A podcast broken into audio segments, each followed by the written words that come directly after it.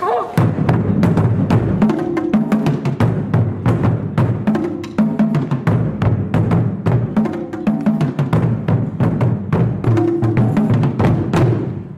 も、太鼓集団ハードビートのセブンです。皆様いかがお過ごしでしょうか、えーこの配信では和太鼓をもっと身近にもっと楽しみやすくするために和太鼓の魅力と私の所属しております太鼓集団ハードビートの PR を目的に配信しております。どうぞよろしくお願いいたします。そして本日は、えっ、と、B ディレクションのバードさんのご協力で収録させていただいております。バードさん本日もよろしくお願いいたします。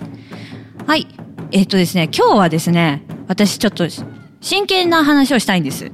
あの、この間ね、急に気づいてしまったんですよ。あの、皆さん、私、あの、今ね、ここ、この、あの、B ディレクションは、もう亀有ですね。前にご紹介しましたけれども、あの、亀有で、こち亀を PR してるんですけど、現代一個って、こち亀のことちゃんと知ってると。そう、怪しいことに気づいてしまったんですよね。で、私、あの、年齢不詳で通しますけど、あの、私、りょうさんに、インターネットとは何か、そして、ラジコンの魅力、そういったものをですね、教えてもらったんですよ。あの、あとあの、あの当時は、あの、こう、プラモデルの、この、成功の造形だったりとか、あの、そういったことを、あの、ジャンプで、こち亀を読んで、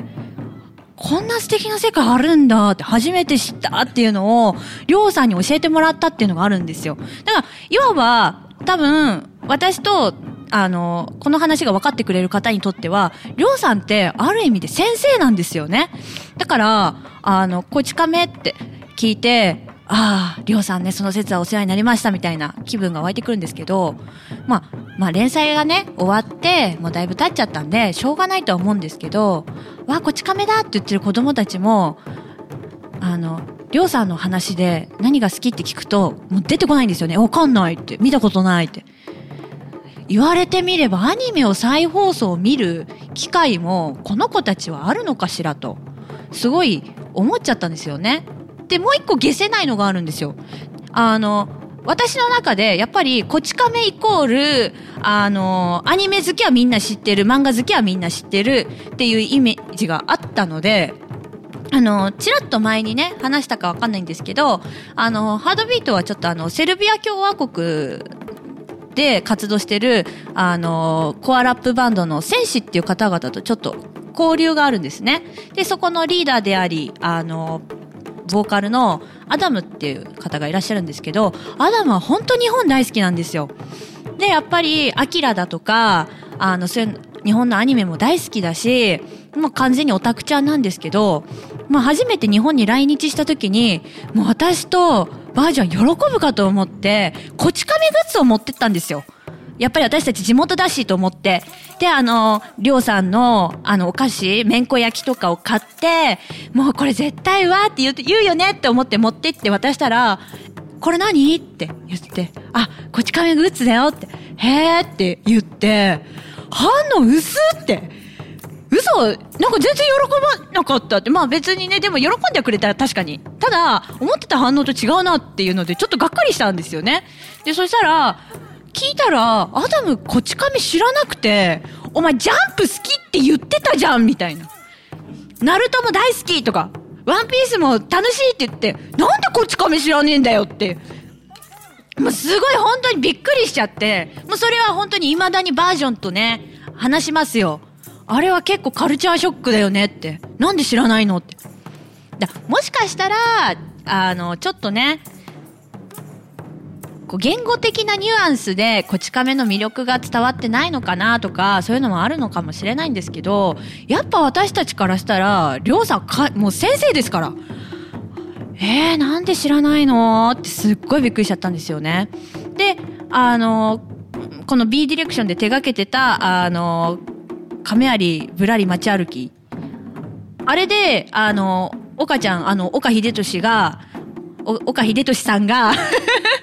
あの、こち亀のね、ストーリーとともにね、亀有の銅像だったりマンホールをちょっと紹介してる動画があるんですけれども、あの、知らない人、ほんと見てほしい。あのね、おがちゃん結構ね、あ、いい話のチョイスしてるなっていうのは見ててすごい思ったんですよ。まあ、その他にもね、私からしたら、あのこう、不計算の中で、弓道がすごい抜群にうまいっていうこち亀のキャラクターがいるんですけど、で、あの、弓道、皆さん、イメージありますよね？袴を着て、こう弓を引くってイメージあると思うんですけど、女性は胸当てをしてるんですよ。あれなんであるか知ってます？あれ、玲子さんが身をもってなぜ胸当てがないといけないのかっていうのを体をもって証明してくれてるんですよ。だそのシーン私未だに忘れられないぐらい衝撃的というか印象的というかさすが玲子さんというシーンがあるんですよ。だそういうのもみんな知らないんだなって思ったらああなんかみんなちょっともったいないことしてるなっていう考えすごいいっぱいあるんですよね。なのでぜひねこれを聞いた人はあの、こち亀ちゃんと見てないなら見てほしい。あの、これは亀有を PR しているわけではありません、私。完全に、あの、両津先生を見てくれっていうところ。あのね、私機械苦手だからとか、あの、インターネットの仕組みがわからないんですっていう人、りょうさんがわかりやすく教えてくれてます。あと、あの、本当に連載してた当時の、あのー、情勢っていうか、この、社会的な話、ああいうのも、本当にわかりやすく教えてくれてます。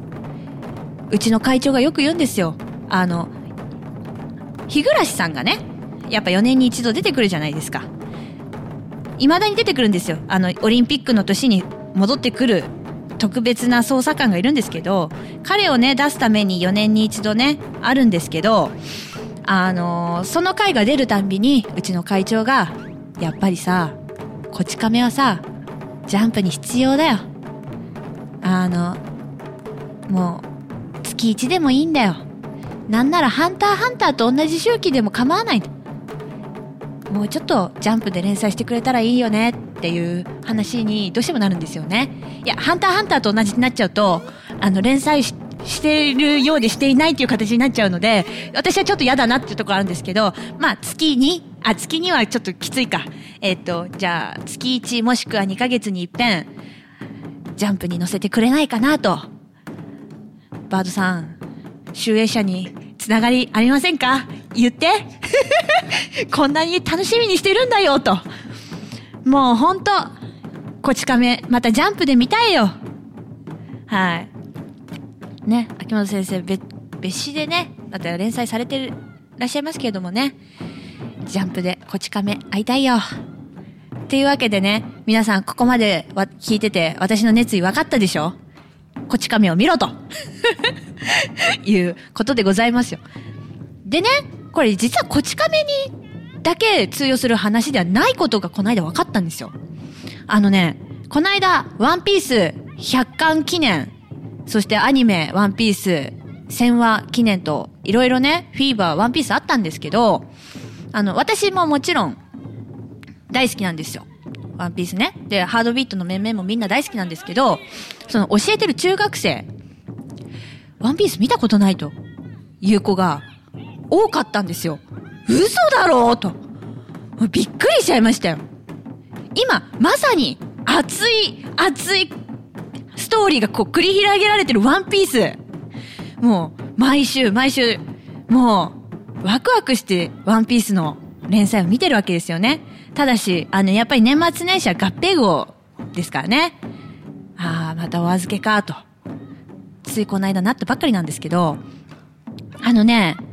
確かに、100巻いっちゃって追いつくのは大変かもしれないんですよ。ただ、すべての話が裏切らないぐらい楽しいから、ほんとみんな見てほしい。あのね、今ね、ほんと熱いのよ、ワンピース。もうね、語彙力失うぐらいや熱いよ。だから、ほんとね、やっぱり、ワンピース、そして、こち亀。見たことない人は、ほんと見て頼むよもう私、もう語彙力失うぐらい大好き。ね、これ、ちょっと共感してくれる人はね、お友達になりたいので、ぜひね、あの、何かアクションいただければと 思います。はい。まあ、これ以上ね、言うともっと長くなるんで、一回ここで 区切らせていただこうと思います。はい。本日もお聞きくださりありがとうございました。それではまた次回、バイバイ